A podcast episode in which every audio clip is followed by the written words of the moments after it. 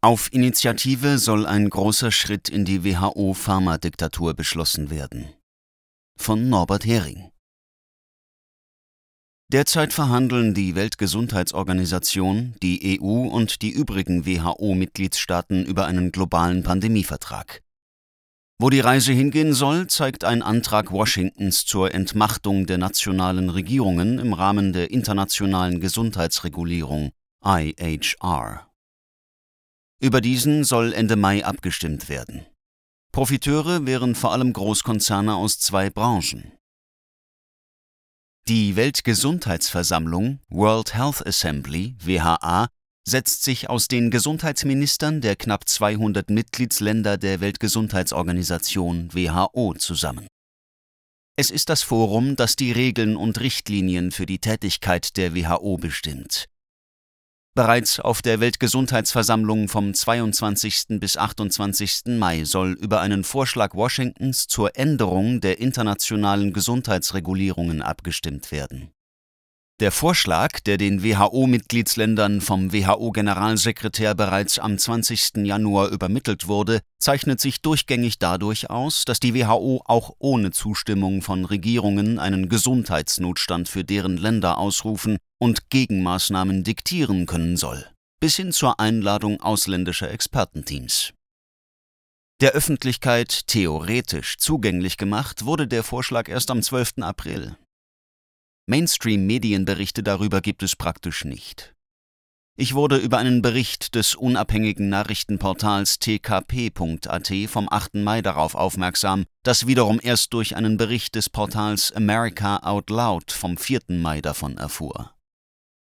Laut einem Statement der US-Gesundheitsstaatssekretärin vor dem Exekutivdirektorium der WHA, Lloyd Pace, unterstützen mehr als 40 Länder den Reformvorschlag.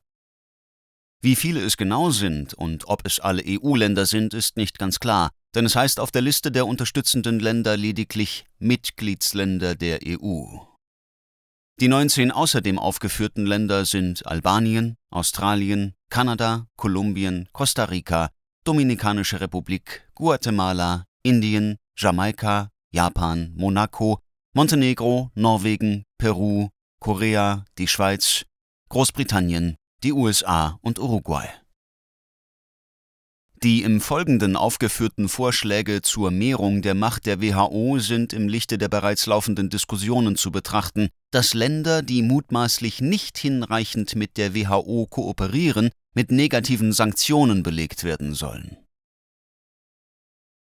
Entmachtung der Regierungen und Parlamente in Artikel 6 zur Meldung von Vorfällen an die WHO soll eingefügt werden, dass die Beurteilung eines Vorfalls innerhalb von zwei Tagen geschehen muss. Wenn die Beurteilung geschehen ist, soll die Regierung wie bisher 24 Stunden Zeit haben, sie an die WHO weiterzugeben. Das heißt, nur drei Tage nachdem zum Beispiel in einem Land jemand aus ungeklärtem, potenziell epidemisch relevantem Grund stirbt, muss die Regierung sich auf Gedeih und Verderb der WHO ausliefern, die das Land möglicherweise durch eine weltweite Warnung in den Status eines Parias setzt und Tourismus und andere Wirtschaftszweige möglicherweise massiv schädigt. Artikel 9 zur Nutzung anderer Informationsquellen regelt, dass die WHO auch auf Basis von Informationen Dritter über einen mutmaßlichen Vorfall in einem Land Maßnahmen ergreifen darf oder muss, wie etwa die Aussprache einer Warnung. Hier soll die Anforderung gestrichen werden, dass die WHO ein betroffenes Land konsultieren muss, bevor sie auf Basis von Informationen anderer Maßnahmen in Bezug auf dieses Land ergreift. Artikel 10 zur Verifizierung regelt die Mitwirkung betroffener Regierungen an der Verifizierung von Vorfällen, die von Dritten gemeldet wurden. Hier soll die WHO künftig sofort, innerhalb von 24 Stunden nach Meldung eines Vorfalls durch Dritte, das betroffene Mitgliedsland auffordern, den Vorfall zu verifizieren und gleichzeitig Unterstützung bei der Beurteilung des Vorfalls anzubieten. Für die Verifizierung und die Annahme oder Ablehnung des Hilfsangebotes sowie die Übersendung aller verfügbaren Informationen zu dem Vorfall hat die betroffene Regierung wiederum nur einen Tag Zeit. Lehnt die Regierung die von der WHO aufgedrängte Hilfe ab, soll die WHO sofort alle Mitgliedsregierungen über den Vorfall und die Ablehnung informieren müssen und gleichzeitig ihr Unterstützungsangebot erneuern. Bisher ist das eine Kann-Vorschrift. Die bisherige Vorschrift, vorher die Regierung des betroffenen Landes anzuhören, soll gestrichen werden. Artikel 11 zur Information durch die WHO regelt die Voraussetzungen, unter denen die WHO andere Mitgliedsländer und Organisationen über einen Gesundheitsvorfall informieren darf oder muss. Hier soll den bisherigen konkreten Voraussetzungen eine Bestimmung hinzugefügt werden, die die anderen Kriterien zur Farce macht.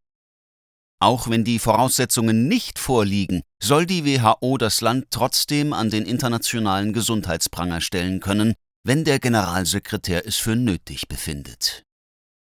Die betroffene Regierung soll davon nur vorher in Kenntnis gesetzt werden, anstatt wie bisher angehört zu werden. Sobald irgendetwas über einen Vorfall allgemein öffentlich geworden ist, soll auch die WHO ihre Informationen dazu allgemein öffentlich machen müssen, statt bisher nur zu dürfen. Dass etwas über einen Vorfall an die Öffentlichkeit gelangt, lässt sich bei fast 200 informierten Regierungen kaum verhindern und, wenn jemand ein Interesse daran hat, sehr leicht arrangieren.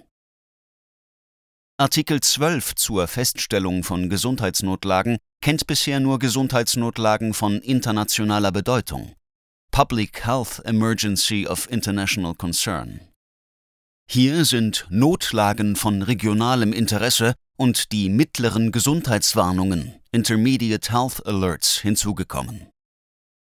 Schon wenn der WHO-Generalsekretär eine potenzielle Gesundheitsnotlage internationalen Ausmaßes vermutet, soll er alle Mitgliedsregierungen informieren müssen. Das wäre neu. Bisher muss er stattdessen die betroffenen Regierungen konsultieren. Das müsste er nach dem Vorschlag nur noch versuchen. Auf eine Antwort bräuchte er künftig nicht zu warten. Bisher muss er 48 Stunden lang versuchen, das Einverständnis der Regierungen zur Notlagenfeststellung zu bekommen. Gelingt das nicht, muss sich bisher eine Expertenkommission mit dem Fall befassen und seine Entscheidung auf Grundlagen von deren Stellungnahme treffen.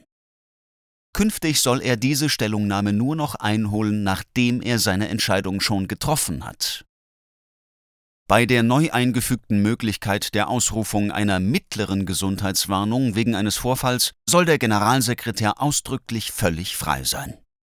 Die Warnung ergeht dann an alle Mitgliedsregierungen.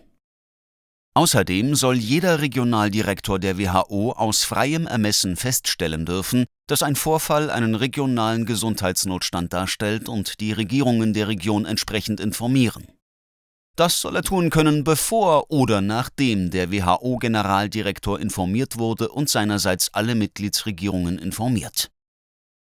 Vor der Ausrufung dieser neu eingefügten Arten von Gesundheitsnotständen ist keinerlei Konsultation, ja nicht einmal vorherige Information der davon möglicherweise massiv geschädigten Länder vorgesehen oder auch nur empfohlen.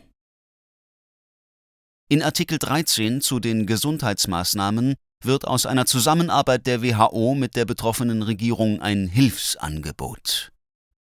Dieses wird automatisch, weil der Zusatz auf Anforderung der Regierung gestrichen wird. Wenn sie dieses Hilfsangebot nicht innerhalb von zwei Tagen annimmt, muss sie das allen anderen WHO-Mitgliedsregierungen gegenüber begründen. Auch die Mobilisierung internationaler Unterstützung und eine Beurteilung der Angemessenheit der nationalen Gegenmaßnahmen gehören zu den Hilfsangeboten, die die WHO künftig geben müssen soll und die nur mit triftiger Begründung abgelehnt werden dürfen. Die Norm wird also, dass die WHO und andere Regierungen, der USA zum Beispiel, bei den Gesundheitsmaßnahmen in einem Land von Anfang an mitmischen dürfen. In Artikel 15 bei den vorübergehenden Empfehlungen hüpft die Katze vollends aus dem Sack. Hier wird die Entsendung von Expertenteams zu den möglichen Empfehlungen hinzugefügt. In einem neuen Kapitel 4 zum Compliance Committee wird geregelt, wie dieses neu zu schaffende Komitee die Compliance, Konformität, Fügsamkeit, Unterwürfigkeit der Regierungen mit den oder unter die WHO-Regeln beurteilen und bei der Durchsetzung helfen soll.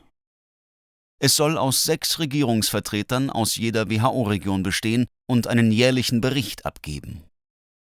Entscheiden soll das Komitee nach Möglichkeit im Konsens. Aber wenn es keinen gibt, hat jedes Mitglied die Möglichkeit, eine Minderheitsmeinung in den Bericht zu schreiben.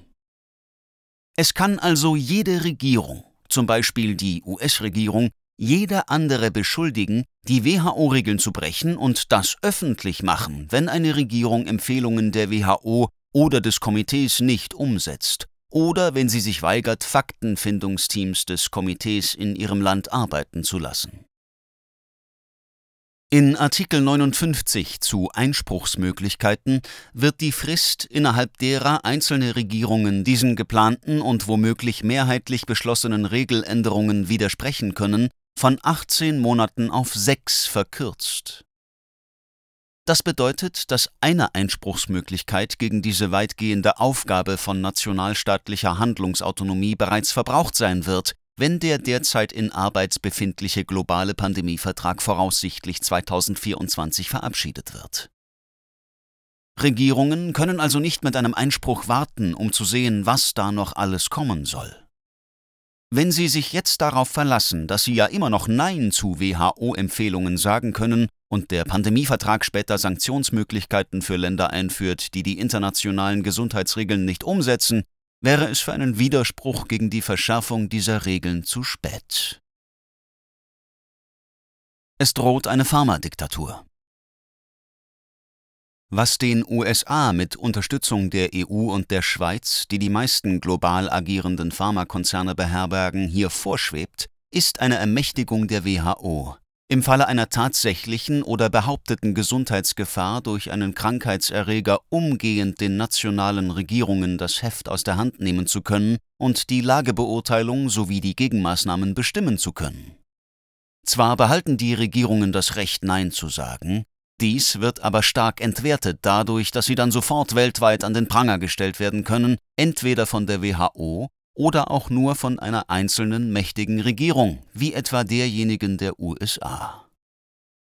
Sollte es noch so weit kommen, dass neben den informellen Sanktionsmöglichkeiten auch formelle Sanktionsmöglichkeiten gegen nicht kooperative Regierungen beschlossen werden, was fast zu erwarten ist, können sich die Regierungen aller Länder, außer den stärksten, kaum noch dagegen wehren, dass ihnen fremde Expertenteams ins Land geschickt werden, die bestimmen, was zu passieren hat. Diese Entmachtung der Regierungen wird umso relevanter und gefährlicher, als der WHO-Generaldirektor in eigener Machthoheit auf Basis äußerst vager und dehnbarer Kriterien entscheiden darf, wann eine Gesundheitsnotlage mit internationaler Relevanz vorliegt Außerdem ist die von mächtigen Spielern wie der Johns Hopkins Universität und Bill Gates vielfach und deutlich bekundete Absicht ins Bild zu nehmen, die standardgemäße Massentestung aller Menschen gegen alle möglichen bekannten und noch unbekannten Erreger zur Norm zu machen. Es wird dann bei entsprechendem Willen überhaupt kein Problem mehr sein, eine potenzielle Gesundheitsnotlage auszurufen. Denn bei intensiver Suche werden ständig neue Erreger gefunden, die gefährlich werden könnten, aber keinesfalls müssen. Aber wer könnte ein Interesse daran haben, Gesundheitsnotstände auszurufen und möglicherweise unnötige Gegenmaßnahmen einzuleiten? Da muss man nicht lange suchen. Man denke nur an die Schweinegrippe-Pandemie, für die vorher extra die Kriterien für die Ausrufung einer Pandemie entkernt worden waren. Sie hat den Pharmafirmen Milliardenumsätze für unnütze und zum Teil gefährliche Medikamente und Impfungen beschert. Von den Multimilliardengewinnen durch die Corona-Pandemie gar nicht zu reden. Auch die großen IT-Konzerne aus dem Silicon Valley werden wieder ganz vorne mit dabei sein bei den Profiteuren, wenn Kontaktverfolgung, die Nutzung digitaler Impfpässe und vor allem die Digitalisierung des gesamten Gesundheitswesens empfohlen werden, um eine tatsächliche oder behauptete Gesundheitsgefahr einzudämmen. Da die WHO hochgradig abhängig von Spenden der Großkonzerne und ihrer staatlichen und nichtstaatlichen Lobbyisten und Stiftungen gemacht wurde, liegt der Verdacht nie weit, dass ihr Agieren das Interesse der Konzerne als Nebenbedingung oder gar Hauptbedingung berücksichtigt. Was könnte es für diese Besseres geben, als wenn die WHO oder die USA oder die EU im Fall der Entdeckung eines neuen Erregers in irgendeinem Land sofort Expertenteams in diese Region schicken können, um zum Beispiel eine Massenimpfung mit einem Impfstoff von großen Pharmakonzernen der USA oder der EU zu empfehlen. Daneben ist es ein zusätzliches geopolitisches Machtinstrument, wenn man schwachen Ländern damit drohen kann, irgendeinen dort entdeckten oder noch entdeckbaren Erreger zur internationalen Gesundheitsgefahr aufzublasen und die Wirtschaft des Landes damit zu ruinieren. Fazit Regierungen, die diesen Verschärfungen der internationalen Gesundheitsregulierungen zustimmen, wollen uns noch mehr zu Melkkühen der großen Pharma- und IT-Konzerne machen. Dass keine Regierung, auch nicht die deutsche, österreichische oder die der Schweiz, die von ihr unterstützte Reform bekannt gemacht oder öffentlich diskutiert hat, zeigt deutlich, dass sie nicht das Wohl des Volkes im Sinn haben und deshalb Gegenwind fürchten